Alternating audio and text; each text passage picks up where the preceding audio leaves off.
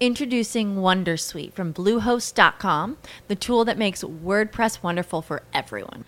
Website creation is hard, but now with Bluehost, you can answer a few simple questions about your business and goals, and the Wondersuite tools will automatically lay out your WordPress website or store in minutes. Seriously. From there, you can customize your design, pick your brand colors, and add blocks. No custom theme or coding required. You'll get content suggestions that you can keep or revise, and with Yoast SEO built in, we automatically help you get found in search engines. From step by step guidance to suggested plugins to an AI powered help bot, our built in tools make WordPress wonderful for everyone. Maybe that's why Bluehost has been recommended by WordPress.org since 2005. Whether you're a beginner or a pro, you can join over 2 million Bluehost users. Go to bluehost.com slash wondersuite. That's bluehost.com slash wondersuite. En Amigos TIC, esta semana estaremos con el representante Juan Fernando Reyes Curi. Con él hablaremos de la historia clínica electrónica, sus orígenes, su implementación, el uso de inteligencia artificial, la personalización del servicio médico y la tramitomanía que se podría evitar para llegar al fin de los carteles. Caracol Podcast presenta Amigos TIC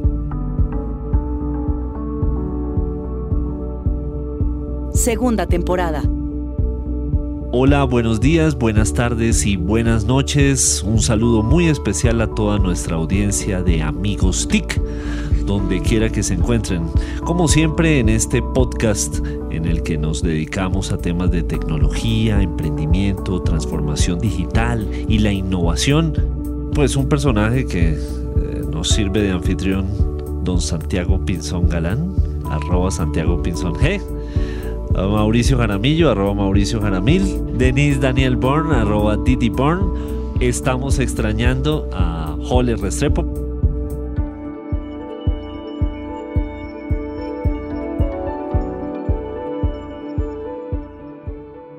Le pido a Santiago que nos presente al invitado. Bueno, pues tenemos una persona muy especial, un abogado, para que vayan pensando los perfiles de la Universidad San Buenaventura con maestría en Derecho Público de la Universidad Externado, especialista en Derecho Administrativo y Derecho Constitucional y Parlamentario. Ahí ya les damos una pista.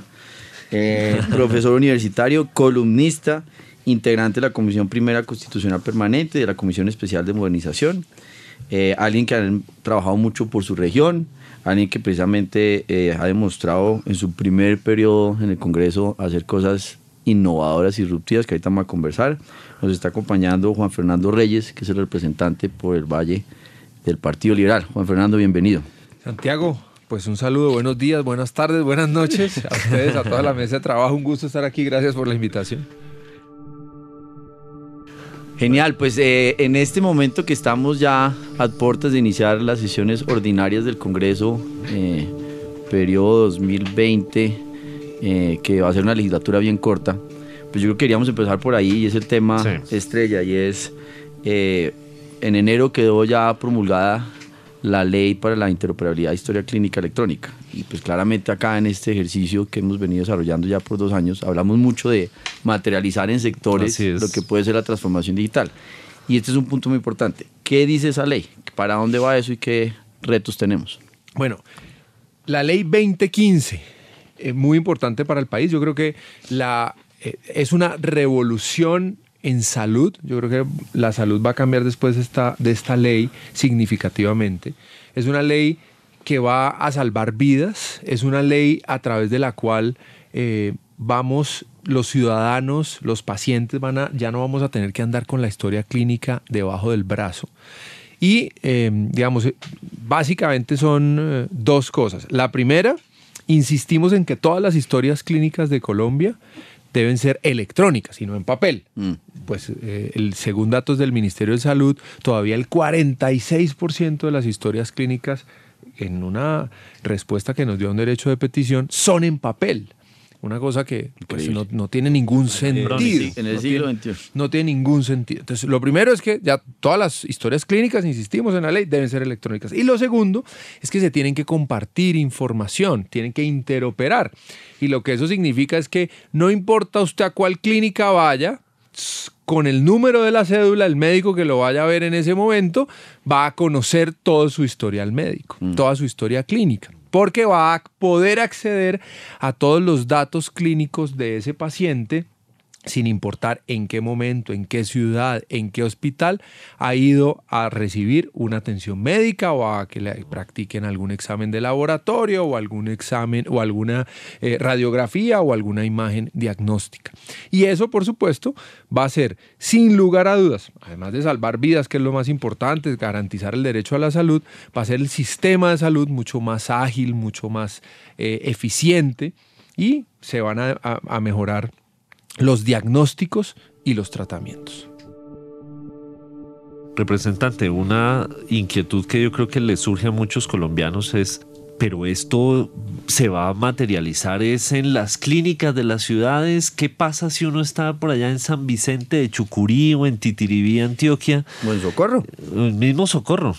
Que y eso que allá tenemos un hospital de nivel 3, pero, pero sí va a encontrar el paciente esa oportunidad de que eso se materialice a lo largo y ancho del país. Esa fue una discusión eh, que dimos en el Congreso de la República eh, cuando estábamos eh, avanzando en la aprobación de la ley. ¿Y a qué conclusión llegamos? Lo primero es que el gobierno nacional tiene un año, un año a partir de la entrada en vigencia, es decir, hasta el enero del próximo año para reglamentar la ley, para reglamentar las condiciones técnicas de cómo se va a interoperar, de cuáles son los datos clínicos relevantes que van a ir en esa, digamos, en esa, eh, en esa historia clínica electrónica. Y además de ese tiempo, que es eh, clave, hay cinco años a partir también de la entrada en vigencia de la ley para que comience eh, a operar en todo el territorio nacional. ¿Por qué dimos un plazo de cinco años? Justamente por lo que usted está diciendo. Eh, entendemos que las ciudades, las grandes ciudades, los, digamos, las zonas urbanas, los hospitales, digamos, de, de más alto nivel, de más alta complejidad, ya casi que ya están listos para eso. Cali, Bogotá, Medellín, Barranquilla, Bucaramanga. Pero hay unas ciudades y unos, digamos, unos sectores, unas zonas rurales apartadas que todavía no tienen ni la tecnología ni la conexión a Internet necesaria para esto. Entonces, ¿cuál es el compromiso del gobierno nacional? Desde el plan de desarrollo y en la ley TIC, el principal compromiso, si ustedes hablan con la ministra eh, TIC, es que eh, haya conectividad en el país, que todo el país esté conectado. Y en eso, por eso dimos ese plazo de cinco años, en, durante este gobierno, eh, pues eso nos Se ha tiene prometido que el gobierno, se tiene que conectar, La meta es 70%. se tiene que conectar eh, buena parte del país. Entonces digamos que ahí vamos a avanzar. Seguramente mm, más rápido las grandes ciudades y más demorado algunos lugares más apartados de Colombia. Ya hay algunas eh, EPS o operadoras de, de servicios de salud que tienen sistemas similares. Es decir, em, si yo voy a mi médico y me atienden en la misma, em, como el, em, el laboratorio me lo hacen ellos mismos y yo voy a otro médico, este otro médico de la misma eh, EPS puede revisar mis, como mi historia y mis exámenes vamos a empezar de cero a crear todo esto. Es decir, ya hay algunas que lo tienen, vamos a aprovechar esa información, vamos a, eh, a comenzar, vamos a arrancar desde un punto B, porque ya hay algunas que tienen un punto A, o vamos a crear todo un sistema de cero para que esto sea posible. Mire, buena pregunta. Y aquí valga la pena la siguiente aclaración. Inicialmente, eh, todo el antes de la- las discusiones de la ley, todo el mundo creía que era un solo software. Y dijimos, eso no va a ser un solo, un solo software. Lo que vamos a hacer es cada entidad, cada hospital, cada clínica va a tener su software, el que ellos quieran. La obligación de la, de la clínica, del hospital, Es unificar la información. es compartir la información a una plataforma que va a crear y que va a administrar el gobierno nacional a través del Ministerio de Salud y el Ministerio de las TICs. Y esas clínicas tienen que compartir esa información del paciente. ¿Qué información? los datos clínicos relevantes. No todos los datos clínicos, eso valga la pena esa aclaración. Y la protección de datos. Y la Y la protección de datos, ese es otro tema también eh, importante. Pero ¿cuáles son esos datos clínicos relevantes? En las discusiones del Ministerio de Salud nos decía, mire, es que no tiene ningún sentido que usted en esa historia clínica que vamos a comenzar a compartir ponga los datos que a veces ponen, eh, por ejemplo, algunas enfermeras. Entonces dicen, el paciente estuvo hospitalizado, tuvo fiebre de 38 y no comió, hoy no almorzó. Pues ese no es un dato clínico relevante. Entonces eso no debería, a veces lo ponen ahí en, en, la historia clínica, allí en el hospital, pero eso no debería compartirse para que haga parte, digamos, de esa historia eh, clínica, eh, de, ese, de ese pasado clínico de ese paciente que sea relevante. Entonces, el Ministerio de Salud va a decir a través de un decreto cuáles son esos datos El clínicos datos. relevantes, el, ese mínimo de datos que tienen que compartir. Y a partir de ahí se genera la obligación, por supuesto, una vez se, eh, se expi- expida el decreto del Gobierno Nacional, para que todas las entidades comiencen a compartir esos datos. Ahí la clave es la interoperabilidad, que todos los sistemas de todas las entidades Conversen de salud puedan in- eh, compartir la información y que sea legible de un lado y del otro. Eh, se escogió una plataforma que se usa en Estonia. ¿Cómo fue ese proceso? Que, ¿Quiénes aportaron en la definición de esas bases técnicas? Eh, ¿cómo, ¿Cómo fue eso? Bueno, digamos, nosotros yo eh, estuve desde el legislativo sacando la ley, nunca nos metimos ni nos vamos a meter, digamos, en lo el detalle técnico. técnico. Ese detalle técnico se lo hemos dejado a los ministerios, en el caso de salud, pues en todos los temas médicos y en, y en Mintic, todo el tema, digamos, de qué plataforma se va a usar. Ellos ya han avanzado y efectivamente eh, han decidido, y está el decreto, eh, según entiendo, ya publicado, lo publicaron el borrador de decreto la, la semana anterior, para definir ese detalle técnico y cuál va a ser la, digamos, la, la tecnología que se va a usar en Colombia. Pero hubo inspiración de, de, de experimentos o de proyectos similares en otros países, como el de Estonia u otros países. Sí, claro, noso- ¿Cuáles nos- fueron esos? claro, nosotros revisamos en Uruguay algo, Estonia, eh, digamos que en Estados Unidos, mm, eh, más o menos, más o menos, digamos, ahí España. tiene- en España, que está, que está avanzando, que está avanzando bien. Eh, pero fundamentalmente, pues lo que nosotros vimos o la necesidad que nosotros vimos es, miren, pues no tiene ningún sentido que hoy en pleno siglo de la tecnología, pues no podamos compartir esa información. Además es, es que además es el día a día de todos los de todos los pacientes que si van a ir donde un especialista, entonces le dice, trajo los exámenes y uno tiene que ir, ustedes ven Mauricio sabe eso. A Mauricio le toca cada rato. Anda, con una resma debajo del brazo. carpeta, de No ha verdad, visto el una container que tiene ahí abajo, él sale con eso todo el tiempo. Eso no tiene sentido. O a otra clínica. Porque, pues, no sé, tiene esa clínica que inicialmente que lo están atendiendo no le pueden hacer ese examen, no sé, o no está el médico y lo mandan a otra clínica de, de- de más alta complejidad. Y también hacia allá, allá tiene que llevar los, los, los exámenes, de la historia eh, en papel, además, debajo del con los brazo. Entonces no tiene, no tiene sentido. Además es clave, y y este tema de la interoperabilidad, yo trabajé en la alcaldía de Cali, Mm. eh, en la Secretaría General, bueno, este era el encargado de la tecnología en la administración del alcalde Armitage en, en sus inicios, y ahí descubrí efectivamente que hoy en Colombia, hoy en Colombia, no eh, mm, los sistemas al interior, digamos, de las entidades, en el caso de la alcaldía, no se hablan entre ellos. Son islas. Pero son islas, pero además entre ese, entre el municipio, digamos, o la, o la entidad territorial y el departamento tampoco se habla, y mucho menos con la nación. Y si, y si uno va a la nación, los ministerios no se hablan, no se comparten información, le piden una cantidad de reportes a las entidades territoriales. Eso es un desastre hoy. Y uno debería insistir. Yo creo que en lo que más tenemos que insistir en Colombia para ser un Estado más ágil, más eficiente, que garantice derechos, es la interoperabilidad. Este tema de la historia clínica, por supuesto que es clave, fundamental, va a salvar vidas, pero en general, en el Estado colombiano hay que avanzar en interoperabilidad en general. Ese, ese era el punto que yo quería mencionar cuando Mauricio eh, comentó de Estonia y es que estamos en el reto de, de hacer realidad mucho lo que quedó el Plan Nacional de Desarrollo. Este es el año de la ejecución y esto es un gran paso porque la historia clínica electrónica no es nueva la idea, sino que está aún pendiente. Viene el famoso decreto de servicios ciudadanos digitales que hablamos con la ministra hace poco y uno tiene que materializar esto en las regiones, porque si no, el ciudadano que hace su primer contacto con el Estado es local, tiene Sí, esa claro. conversación y en los territorios.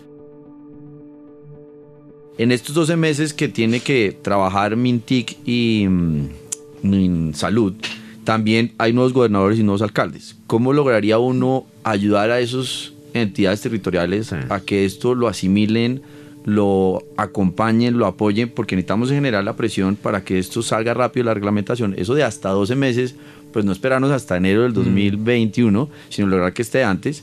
Y los Ahí vamos a presionar al gobierno, Vamos a trabajar en equipo. de eso, sí. A trabajar en equipo porque Nos eso es una, una lógica de ecosistema. Sí. Para que uno materialice y no quede la expectativa de vamos a ver cuándo, porque los otros cuatro o cinco años de la implementación, pues también genera eh, un poco de, de- expectativas que va a tomar más tiempo. Uno sabe que cuando hicimos lo de las normas NIF, eso fue muy valioso ir por grupos, pero ahora lo de salud. Entonces la pregunta era, ¿cómo ayudamos a que la región- las regiones también pues entren a esta conversación y ayuden a- a- a que salga más rápido? Mira, hay unas regiones ya avanzadas, digamos, Cundinamarca ya tiene un, un modelo de, digamos, de interoperabilidad que, digamos, que es interesante. En el Valle del Cauca se está avanzando. Eh, esta semana estuve en Antioquia el martes, en Ruta N.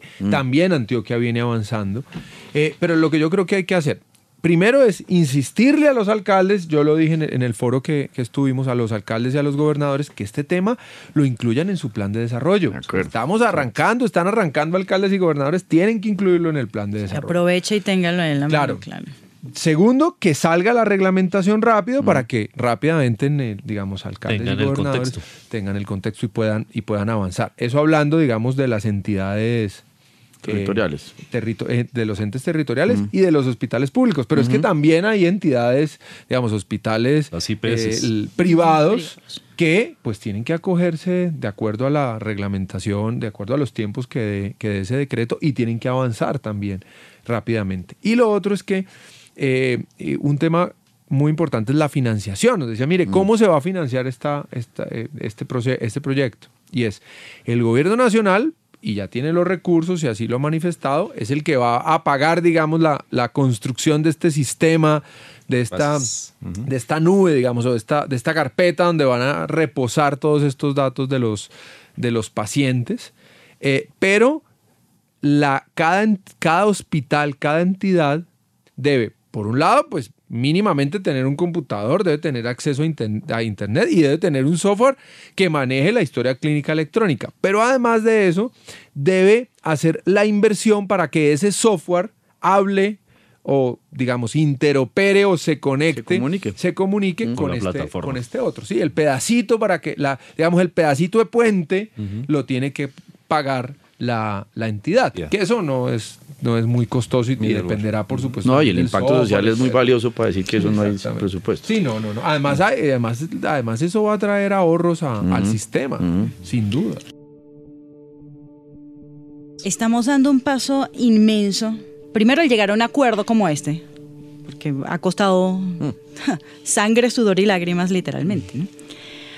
En la conversación se pensó en un poquito más allá, es decir, ¿qué voy a hacer yo, señor gobierno, cuando ya tenga todos estos datos? Los voy a utilizar para predicción de enfermedades, en qué zonas estamos teniendo mayor índice de, o, sea, ¿se, pensó- ¿se habló de eso en la, en la discusión? Claro, soñamos mucho, por, por supuesto, por supuesto. Hablamos de todo. Hablamos de, por supuesto, de inteligencia artificial. Bueno, es que cuando uno comienza a entrar en esta onda, ya después de ahí, además uno no sabe los adelantos tecnológicos, con eso va a poder hacer una cantidad de cosas. Pero en la ley, y es muy importante lo que voy a decir, quedó, quedó incluido que el gobierno nacional debe articular esta plataforma con lo que ellos llaman reportes. Es decir, ellos, el gobierno nacional eh, le pide a las entidades territoriales que le informen de, una cantidad de datos. ¿Cuánta gente murió por dengue hemorrágico? Hablando ahorita que está en Sí. el Valle del Cauca. Bueno, ¿cuántos murió por dengue hemorrágico? Wow. O por coronavirus, Ahora, en fin. esperemos Entonces, que ninguno. entonces, claro, esos datos esos datos se los tienen que dar en unos reportes que se demora el gobierno nacional con esas, con esa información, eh, toma decisiones. Porque para los hacen a mano pública. todavía. Exactamente. Entonces, la obligación de esta ley quedó ahí que el gobierno tiene que articular esta plataforma con esta histo- digamos, esta plataforma de historia clínica con esos reportes. Es decir, que ahí mismo la entidad le haga los reportes obligatorios que exige el gobierno nacional al, gobi- pues al gobierno nacional para que el gobierno nacional si- con esos datos claro. en línea pueda tomar No, decisiones. pero si la información está, si la información está subida y está bien subida, pues debería ser tan fácil como descargar reporte en algunos casos, ¿no? Exactamente. Algunos habrá cruces, algunos habrá que analizar y algunos, pero si la información está ahí, Pero es que pues mire- todo el tema de, datos abiertos sabemos que es Sí. Belleza, eso sirve- mire, yo, siempre, yo, ponía, yo ponía este ejemplo. Si usted sabe en línea que le han llegado, esta semana le llegaron eh, 300 casos de dengue La y usted identifica inmediata. si e, ese si Las usted zonas. identifica las zonas y entonces están en el barrio tal, en la comuna tal, de los 300 casos, 280 están en esa comuna, pues rápidamente lo que hace la Secretaría de Salud local es va y fumiga en ese barrio, no va y fumiga toda la ciudad porque seguramente se va a demorar, va a perder No, ya recursos, no es necesario toda la costoso, ciudad, además, claro. es costoso, va y fumiga en ese barrio porque sabe que ahí hay un riesgo. una En ciudad línea. inteligente. Claro. Exactamente, Es una pero no, pero hoy lo que pasa es que no, le pasan esos datos, eso por allá al año, el gobierno nacional revisa, sí, hubo dengue, que vamos, no, pues no. Históricos, digamos- ya Sí, los cifras históricos. Históricos. Bueno, voy a darle la palabra a Víctor Solano. Pues la edad, hay que hablarla de aquí, esto es incluyente, que hablen todos. Por dignidad, por eh, gobierno y sobre todo por edad. Gracias, Mauricio. Representante, una, una inquietud y es, se viene un desafío enorme también en apropiación del conocimiento, en apropiación de uso por parte de los profesionales de la salud. A uno le angustia que los 20 minutos que se tienen eh, para una consulta se van 17 donde uno, el paciente ve tecleando al, a la- al médico eh, que está al frente. Angustia un poquito que justamente ahora digan, uy, y ahora se nos vino este toro bravo, que es esta plataforma, y ahora me toca alimentar esto, y qué pereza. Eh, eso se ha contemplado, también ha hecho parte de la, de la conversación. Claro, claro, y es, y es fundamental. Y así lo tienen que entender, eh, digamos, los médicos, digamos, todo el, todas las personas que tienen que ver con, con este tema en, la salud, digamos. Eh, y es clave, es fundamental. Insistimos en el proyecto en que la información debe estar estandarizada y el gobierno nacional, en ese decreto que va a sacar reglamentario, debe decir cómo se va a estandarizar esa información. ¿Sí? No es que se le ocurra al médico poner, yo no sé, le- el paciente le dio fiebre y el otro médico pone, no, el paciente le dio tem- tuvo temperatura de, no, eso tiene que ser la Sí, misma palabra para que claro. esté estandarizada la información.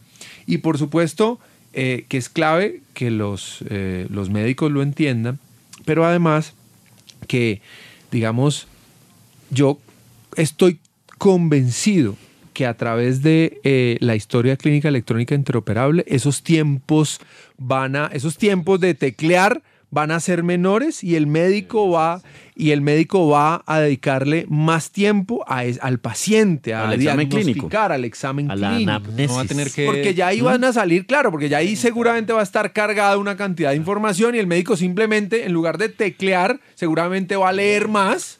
¿Sí? No le el paciente no quiere ver a un digitador, quiere, ver quién que lo atienda. Ni el va- médico viendo la pantalla. El médico quiere estar viendo el paciente. Es- Iba a decir exactamente eso, que el paciente, el paciente está soñando, los pacientes estamos soñando que nos miren a los ojos. Sí. Además, De acuerdo. personalización. Pero Sobre todo hacer el, ahí- el oftalmólogo.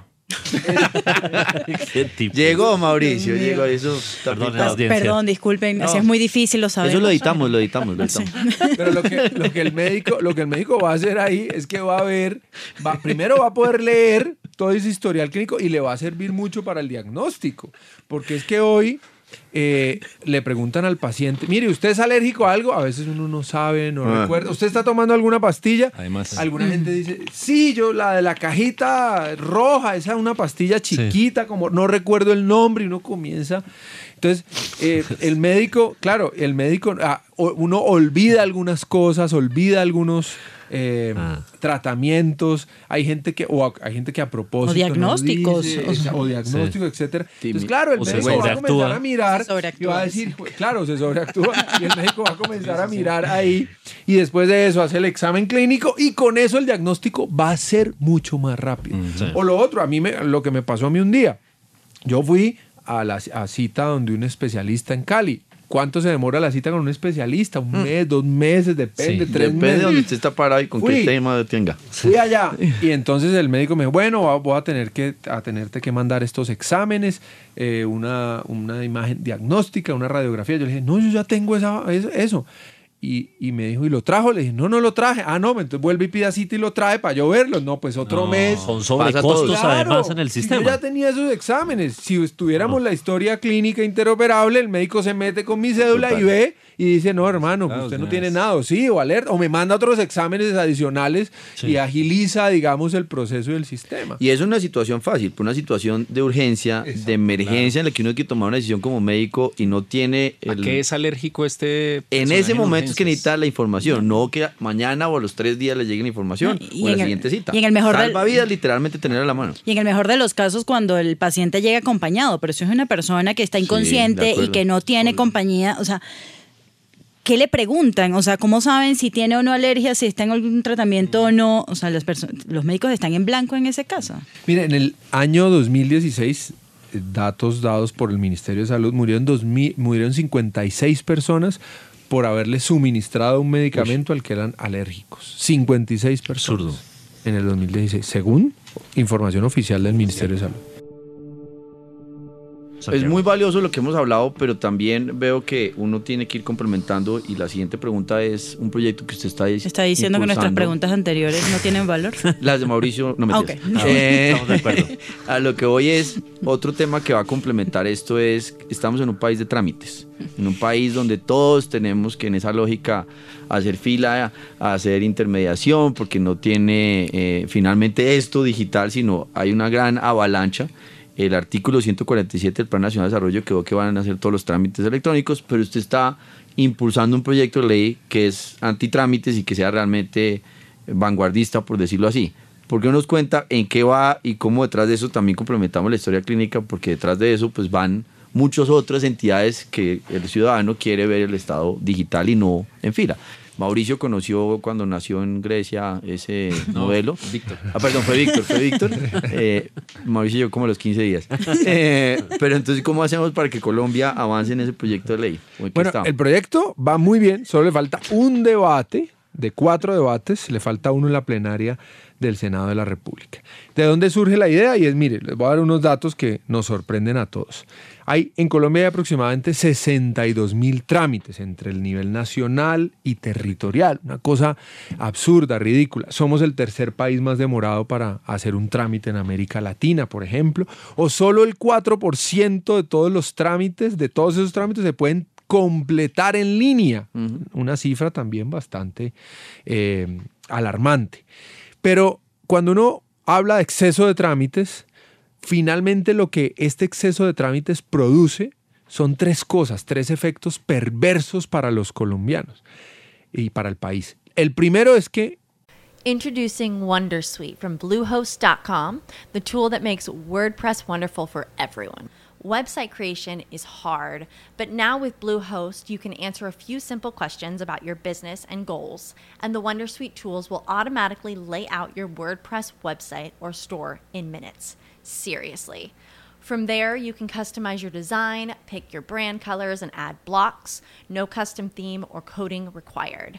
You'll get content suggestions that you can keep or revise, and with Yoast SEO built in, we automatically help you get found in search engines. From step by step guidance to suggested plugins to an AI powered help bot. Our built in tools make WordPress wonderful for everyone. Maybe that's why Bluehost has been recommended by WordPress.org since 2005. Whether you're a beginner or a pro, you can join over 2 million Bluehost users. Go to bluehost.com slash Wondersuite. That's bluehost.com slash Wondersuite. el exceso de trámites afecta derechos. La gente no tiene muy claro que el exceso de trámites afecta a derechos. Pero mire, cuando usted, cuantos más trámites usted ponga para acceder al sistema de salud, ¿qué está haciendo? Pues afectando el derecho a la salud. Y si pone muchos trámites para el derecho a la educación, pues lo que está afectando es el derecho a la educación, etcétera. El exceso de trámites afecta a derechos. Segundo, el exceso de trámites propicia la corrupción.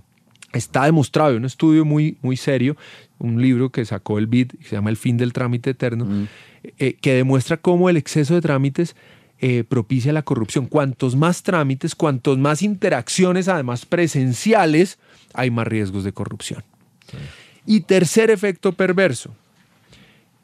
Tercer efecto perverso. El exceso de trámites afecta la competitividad del país. Las empresas, desde las más pequeñas, sobre todo las más pequeñas, las micro, pequeñas, medianas, se quejan que el exceso de trámites está afectando la competitividad, no los deja hacer una empresa fácilmente, no los deja crecer, les pone una cantidad de trabas.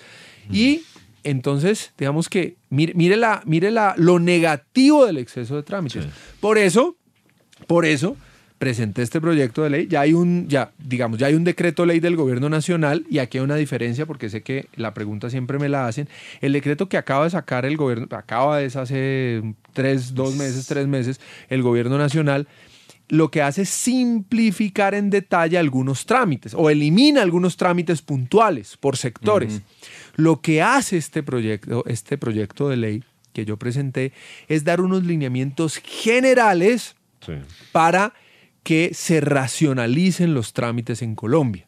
Para que, por ejemplo, para po- imponerle la obligación al gobierno, al Estado colombiano, a la rama ejecutiva, tanto nacional como territorial, a que avance en la implementación de trámites totalmente en línea, por ejemplo. A que se creen las estampillas, sean electrónicas y no físicas. En los territorios hay una cantidad de estampillas. Estampilla pro universidad, estampilla pro adulto mayor, estampilla. Hay una cantidad de estampillas y estas estampillas son físicas. ¿no? Eso es una cosa ridícula hoy en medio. Otra época.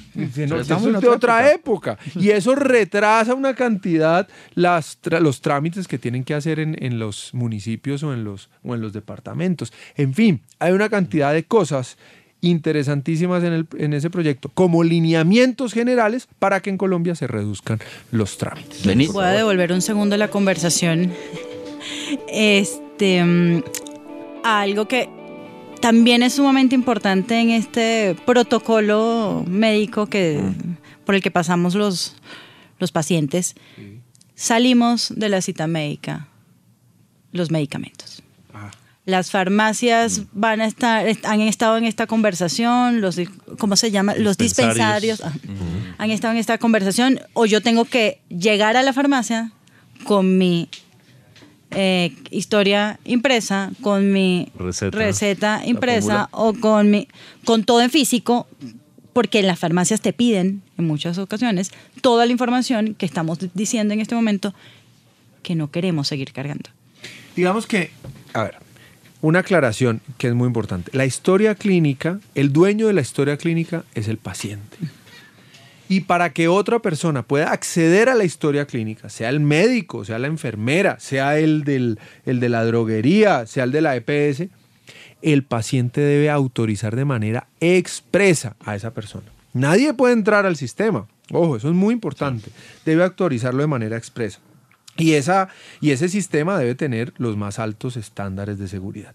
Así que toda la información va a estar en el sistema. Si el paciente, por supuesto, autoriza que la persona entre, pues la persona va a entrar y va a poder mirar si es que necesita mirar, siempre y cuando el paciente lo pueda Es el dueño de los autorizar. datos. Claro, si no lo autoriza, no lo va a poder hacer. Pero otra cosa muy importante es que toda la información va a estar ahí, va a quedar toda la trazabilidad. Por ejemplo, eh, con este proyecto se va a acabar el cartel de la, de la hemofilia, se va, se va a, se va a acabar ese, ese cartel Las de las incapacidades falsas Claro. para el sector abusa, empresarial. la que abusa. negocio, que abusan, ¿no? claro, que abusan. Entonces, porque ya va a quedar tro- toda la trazabilidad. ¿A usted quién lo atendió? ¿Qué médico lo atendió? El médico Ya tiene que tenerla, se- firmar de manera digital lo que todo el diagnóstico que le hizo, el tratamiento, los medicamentos que le, que le recetó, etcétera, etcétera. Entonces eso va a ser mucho más transparente el sistema, mucho más, digamos, mucho más ágil y mucho más eficiente. Muy brevemente, eh, el inevitable Ya dijo tema de la brevemente, seguridad y la dijeron que privacidad. queda poco tiempo, ya. Amanecimos. 13 preguntas. El inevitable tema de la seguridad y la privacidad y los temores que esto genera, eh, pues ya usted dijo, esto tiene que tener unos estándares altísimos. No voy a preguntar sobre lo, lo tecnológico, pero ¿qué dicen las normas para proteger realmente, legalmente a los pacientes? ¿Por qué? Porque en los países que van avanzados, por ejemplo España, que lo mencionaba, Sí. eh, en 2017 hubo una oleada de demandas por violación de la privacidad. Médicos que la violan por ignorancia, a veces también por otras ya razones más graves. Eh, ¿cuál es, ¿Qué es lo que va a proteger legalmente al paciente? digamos, un- dos comentarios. El primero es que en, el, en la ley quedó que el gobierno nacional tiene que eh, ponerle a este sistema los más altos estándares de seguridad que haya en ese momento. La tecnología va, acá, avanzando, va mejorando. Entonces, tiene que garantizar los más altos estándares de seguridad. Y segundo, nosotros no nos metimos con, digamos, con la protección de datos. Es una ley estatutaria que está vigente, entonces, digamos, la dejamos tal cual. Y, 1581. y por supuesto, eh, como esta no era una ley estatutaria y la otra sí, no nos metimos con absoluto, no nos Mm. podíamos meter además. eh, además, creo que ya es una ley suficientemente protectora de los datos, eh, y no solamente en los temas de salud, por supuesto que es más, muchos más sensibles que otros, pero eh, creemos que es suficientemente protectora y ahí está, digamos, el marco legal de protección de esa información. Pues yo tenía una inquietud, pero Mauricio nos, nos ayudó a, a poner en el ambiente de, de pensar en el contexto del país. Y entonces, eh, conectándolo del proyecto de ley antitrámites, la historia clínica electrónica, eh, ¿cómo ve el ambiente del Congreso cuando hablamos de estos temas de tecnología y de transformación digital? O sea, ¿usted se siente solo? ¿Siente que debería tener más acompañamiento de la sociedad civil? Ayudarle. Nosotros desde la ANDI estamos eh, totalmente comprometidos a que esto sea así, pero uno ve que estos temas necesitan de mucha capacidad de conocimiento, de ayudarles a los congresistas también a estas conversaciones. Finalmente es una conversación entre diferentes poderes, el poder ejecutivo, el poder legislativo. ¿Cómo ve el ambiente del Congreso para que uno vaya construyendo el país más moderno Colombia en ese tema? Bueno, dentro del Congreso, yo creo que este Congreso, por lo menos la Cámara de Representantes, se renovó mucho. Hay gente muy joven, eh, un porcentaje importante, que yo siento que entiende estos temas. ¿sí? Y cuando hablamos de ellos, nos Que ustedes ya no entienden estos nos- temas. Nos apoyan eh, y podemos dar las discusiones. Creo que todavía falta, Sí. eh, aunque el Congreso es una representación de la, digamos, de la sociedad en general, yo creo que el, el Congreso está un poquito más, un poquito más atrás, Sí. un poquito más atrás de que la sociedad, aunque es el reflejo de la sociedad, Y tal vez la Cámara va un poquito más adelante que el Senado. y la Cámara va un poco más, va Hay un que poco hacer hay- transformación digital. Hay, oxígeno joven, hay Sí, sí, sí, capacidades. En el Senado todavía encontrar un, un senador que entienda estos temas es más difícil. Pero pues mira, hay discusiones que ya hemos podido dar. Por ejemplo, la eutanasia, logramos que pasara primer debate en la Cámara. Llega, por primera vez en la historia de Colombia llegó a la, a la pasó comisión y Llegó a llegó a la plenaria. plenaria de la Cámara de Representantes. Eso ya te dice mucho. Fueron capaces de pasarla en comisión, de dar el debate en plenaria y casi que pasar por ocho votos se quedó. Entonces ya, ya eso, digamos, tiene una, te, te muestra cómo hay una renovación en- significativa en la Cámara. Bueno, muy bien, pues eh, con el representante Juan Fernando Reyes Curi, muchísimas gracias por aceptar la invitación de Amigos TIC para que nos haya contado sobre esta, uh, la historia clínica electrónica, una necesidad imperiosa que teníamos los colombianos y que probablemente nos deje eh, en el camino para una transformación digital del sector salud. Mire, pues muchas gracias por la invitación. Un comentario final y es que todos estos proyectos que yo estoy presentando, liderando, trámites, historia clínica, y hay otro de calidad normativa que luego hablamos de él, en fin, van en búsqueda, van en eh, búsqueda de un propósito, es que el Estado sea más ágil, más simple y más eficiente. Porque si logramos que el Estado sea más ágil, más simple y más eficiente, vamos a poder garantizar mejor los derechos, vamos a combatir de manera efectiva la corrupción y vamos a, a mejorar la competitividad de Colombia. Muy importante. ¿Ha habido resistencia, ya dado que eso combate la corrupción, ha habido resistencia a, a este proyecto antitrámites? Cuando uno cierra la conversación y Mauricio lanza su pregunta número Es que es clave porque cada vez que hay una iniciativa que, que frena o lucha contra la corrupción, están lobby y están los que lo combaten. Pues mire, hasta ahora no ha tenido impresionante. El proyecto antitrámites pasó por unanimidad en la Comisión Primera Cámara, unanimidad. Mm. en eh, la plenaria de la Cámara de Representantes, unanimidad en Comisión Primera de Senado y vamos a ver cómo le va en la plenaria. O sea, eso pasa en marzo. Eso pasa, eh, esperamos que en marzo, sí. Por lo menos en este primer semestre Listo. del año. Bueno, con el intento de cerrar nuevamente este programa a pesar del sabotaje de Mauricio y la complicidad de Santiago, los invitamos a escuchar la próxima semana un nuevo episodio de Amigos TIC.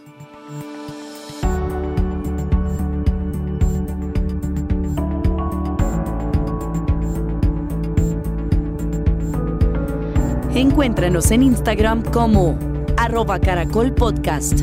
Envíanos tus mensajes y comentarios.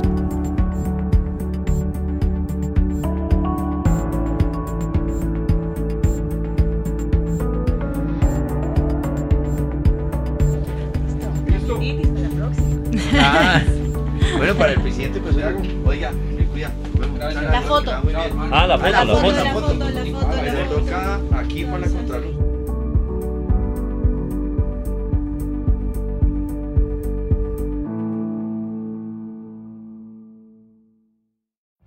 Every day, we rise, challenging ourselves to work for what we believe in. At U.S. Border Patrol, protecting our borders is more than a job, it's a calling. Agents answer the call, working together to keep our country and communities safe. If you're ready for a new mission, join U.S. Border Patrol and go beyond. Learn more at cbp.gov/careers. As a new Western Union customer, you can enjoy a $0 transfer fee on your first international online money transfer. Send money to your family and friends back home the fast, easy, and reliable way. Visit westernunion.com or download our app today to get started, and your first transfer fee is on us. FX gains apply, not available for credit cards and transfers to Cuba. Services offered by Western Union Financial Services Inc. and MLS 906983 or Western Union International Services LLC and MLS 906985.